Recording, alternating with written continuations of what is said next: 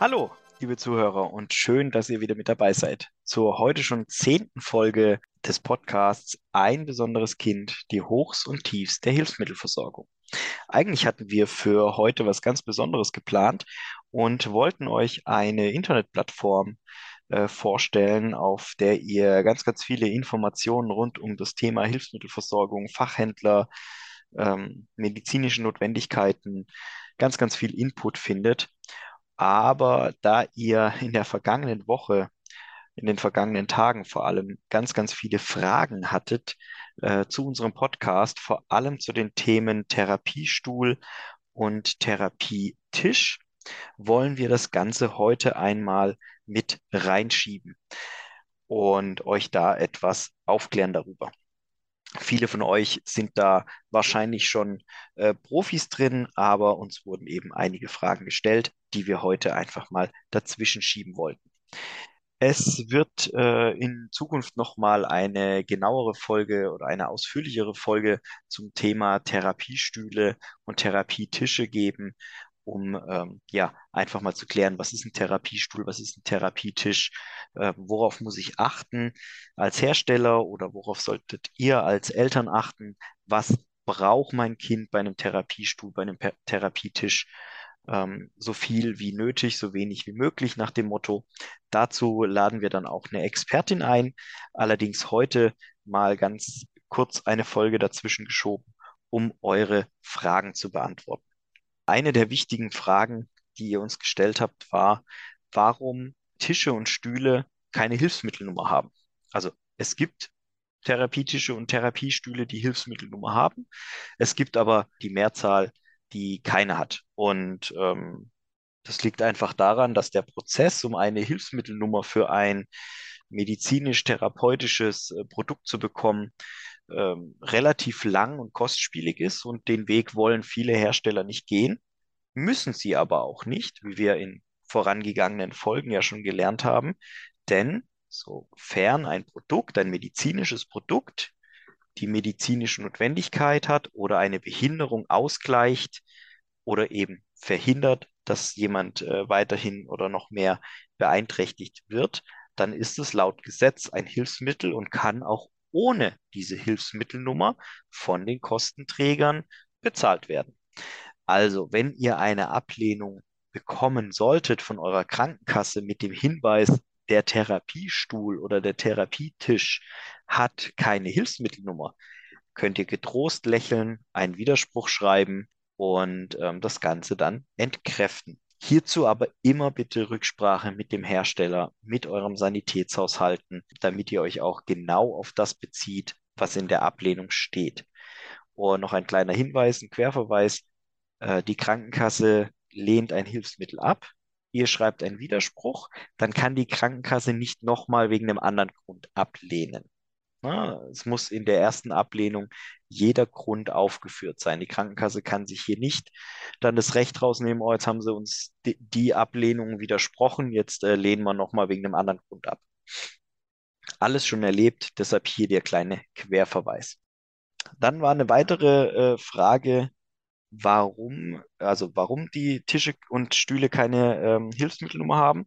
Und eine weitere Frage war, wie reiche ich so etwas bei den Krankenkassen ein? Hm, Im Prinzip genauso, wie ich ein Produkt mit einer Hilfsmittelnummer einreiche. Also, ihr geht zum Arzt oder zum Therapeut, der stellt fest, euer Kind benötigt einen Therapiestuhl oder einen Therapietisch. Dann schreibt der Arzt euch in der Regel eine medizinische Verordnung, sogenanntes Rezept, Hilfsmittelrezept, und damit geht ihr zu eurem Sanitätshaus. Der hält Rücksprache mit dem Therapeut, beziehungsweise ihr werdet erstmal den einen oder anderen Therapiestuhl dann ausprobieren. Es wird eine sogenannte Anpassung gemacht. Also im Prinzip genau das Gleiche, wie wenn es ein Produkt wäre mit Hilfsmittelnummer. Das ändert am Versorgungsprozess überhaupt nichts. Und ähm, dann eben wird das Ganze beim Kostenträger eingereicht. Genehmigt äh, der Kostenträger, sind alle glücklich, lehnt das ab, wie es häufig leider vorkommt, geht bitte den ähm, Weg des Widerspruchs. Es lohnt sich in den meisten Fällen. Auch hier ein kleiner Querverweis. Ähm, das kommt uns Herstellern und den Eltern vielleicht so vor, dass gerade so Therapiestühle etc. häufig abgelehnt werden. Allerdings äh, zeigt eine Statistik und äh, unsere langjährige Erfahrung, dass das völlig egal ist, um welches Hilfsmittel es sich geht. Von zehn Versorgungen kann man sagen, werden im Schnitt vier oder fünf abgelehnt. Gehen wir mal von fünf ab. Das sind Quotenablehnungen, manchmal wegen ganz absurden Ablehnungsgründen. Äh, ist nicht wirtschaftlich, äh, hat keine Hilfsmittelnummer. Äh, der MD hat entschieden, dass es äh, medizinisch nicht notwendig ist. Dabei hat ja ein Arzt schon festgestellt, dass es eben doch medizinisch notwendig ist. Ähm, warum macht die Krankenkassen das und warum spreche ich von Quotenablehnungen? Das ist ganz einfach. Von den fünf abgelehnten bis vor ein paar Jahren waren es noch drei Eltern, die nicht in Widerspruch gegangen sind, beziehungsweise die Widerspruchsfrist haben verstreichen lassen. Mittlerweile, und zwei haben den Widerspruch geschrieben. Mittlerweile durch die Aufklärung, wie durch die Sanitätshäuser, Hersteller und auch diesen Podcast, ist es einfach so, dass es nur noch zwei Eltern sind im Schnitt, die keinen Widerspruch schreiben, die sich damit abfinden, dass das Hilfsmittel abgelehnt ist, und drei gehen in äh, Widerspruch.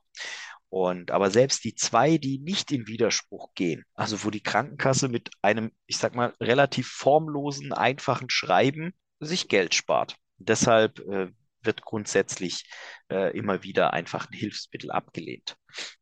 Aber es kann natürlich auch noch einen anderen Grund geben. Auch den haben wir schon in der vorangegangenen Folge besprochen, nämlich bei der Doppelversorgung zum Beispiel. Die Krankenkasse, die einen Therapiestuhl ablehnt, macht ja im Prinzip manchmal gar nichts falsch. Denn wenn ihr, liebe Eltern, einen Therapiestuhl für euer Kind beantragt, weil es den in der Schule, in der Einrichtung, im Kindergarten benötigt, dann hat die Krankenkasse ja das Recht, diesen abzulehnen mit dem Verweis, sie sind nicht zuständig, das ist die Eingliederungshilfe, Schulamt etc. Dann hat sie in erster Linie ja nichts Falsches gemacht.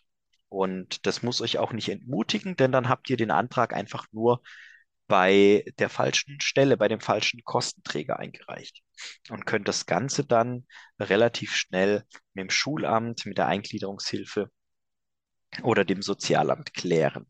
Hier möchte ich euch allerdings einen Tipp geben. Beantragt gleichzeitig einen Stuhl für die Schule und einen Stuhl für zu Hause.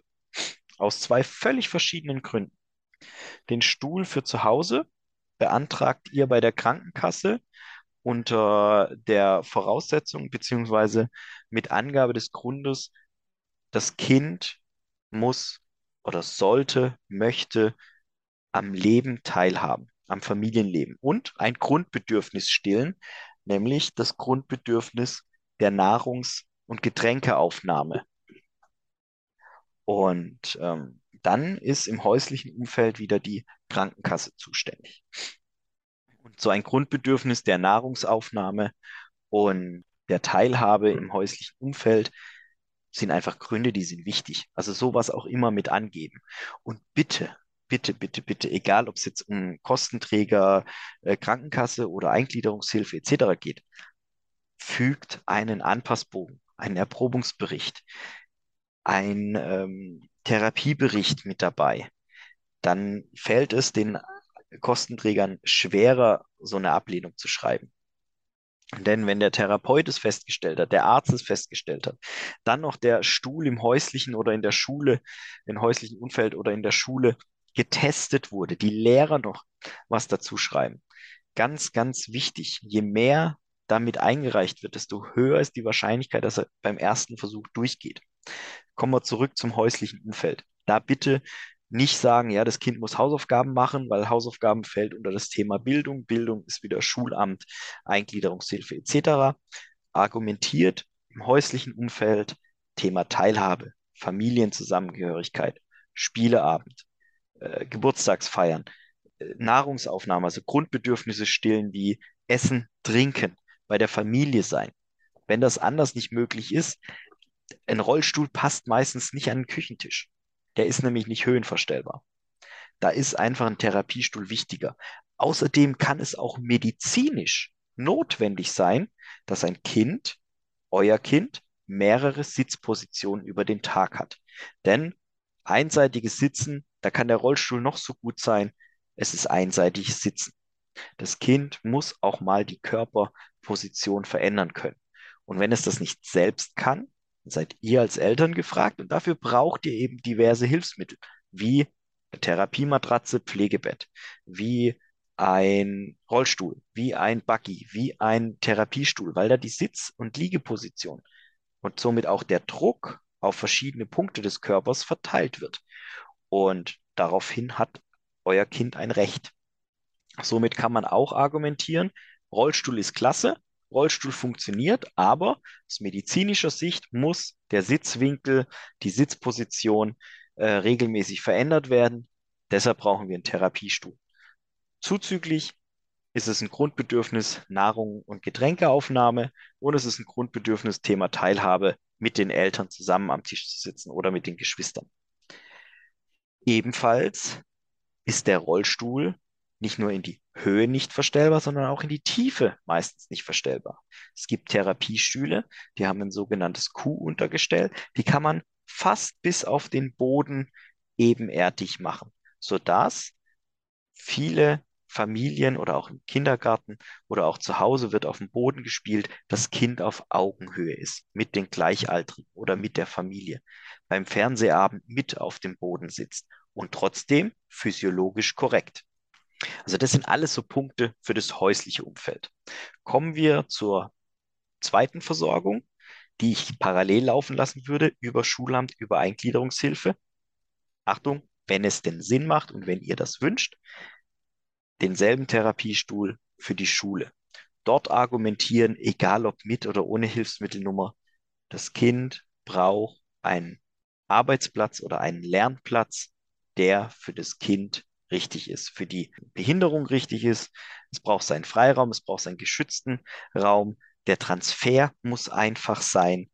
Das Kind soll ja auch am Unterricht, auch kognitiv teilhaben, soll ja auch hier immer mal wieder die Sitzposition ändern. Klar, mit dem Rollstuhl kann es in die Turnhalle und kann auf den Pausenhof, aber beim Lernen oder wenn es einen Vortrag an der Tafel hält, mit einem Therapiestuhl, der schön in der Höhe verstellbar ist, wird das Kind auch ganz anders wahrgenommen. Und so müssen wir da äh, etwas unterschiedlich argumentieren. Häusliches Umfeld, schulisches Umfeld trennen. Mein Tipp, beantragt immer beide, wenn ihr ein schulpflichtiges Kind habt.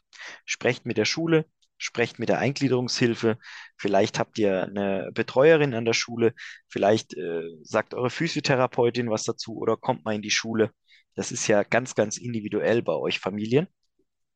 Aber mein Tipp, immer gleichzeitig beantragen. Einmal für zu Hause, einmal für die Schule. Denn ähm, die Wahrscheinlichkeit, dass beide gleichzeitig abgelehnt werden, ist sehr gering. Und selbst wenn man mit der Krankenkasse fürs häusliche Umfeld in den Widerspruch gehen muss, hat das Kind für die Schule zumindest schon einmal den passenden Therapiestuhl. Das würde ich euch ans Herz legen. Und bitte keine Angst vor einer Ablehnung und lasst euch von den Kostenträgern nicht erzählen, nur weil da keine Hilfsmittelnummer ist, bezahlen wir das nicht. Das sind meistens Quotenablehnungen. Ja, das nächste Mal wollen wir uns dann näher mit der Plattform beschäftigen. Dort findet ihr übrigens solche Informationen wie hier in dem Podcast auch jetzt schon kinderrea24.de. Ähm, dort gibt es Ratgeber von Herstellern, alles Mögliche, aber dazu beim nächsten Mal gerne mehr. Ansonsten vielen Dank fürs Reinhören, vielen Dank fürs Zuhören. Schickt uns weiterhin eure Fragen. Ganz, ganz lieben Dank an die Eltern, die das bis jetzt schon getan haben. Auch vielen Dank für euer Feedback in den sozialen Medien, in den sozialen Netzwerken und auch in der Info eingeblendeten E-Mail-Adresse. Da freuen wir uns drauf. Und ja, bis zum nächsten Mal. Alles Gute.